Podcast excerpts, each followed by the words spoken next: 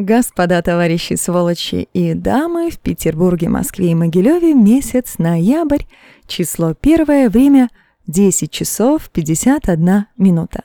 В ближайшие пару минут я, Марина Воробьева, она же Чирик Маринаде, она же Сладкая Клеопатра, расскажу вам, что можно отметить этим чудным первым ноябрьским днем.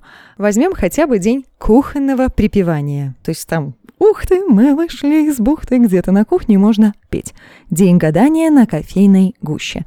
Гадать, конечно, прекрасно, замечательно можно, но будьте осторожны, иначе кофейная гуща рано или поздно может погадать на человеке а это уже совсем что-то страшное.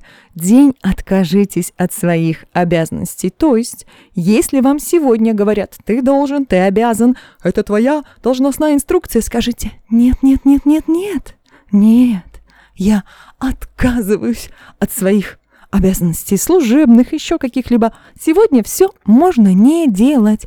День менеджера в России, Международный день ароматической свечи, как бы радио как бы праздники, как бы пора праздновать 1 ноября. Что отметить?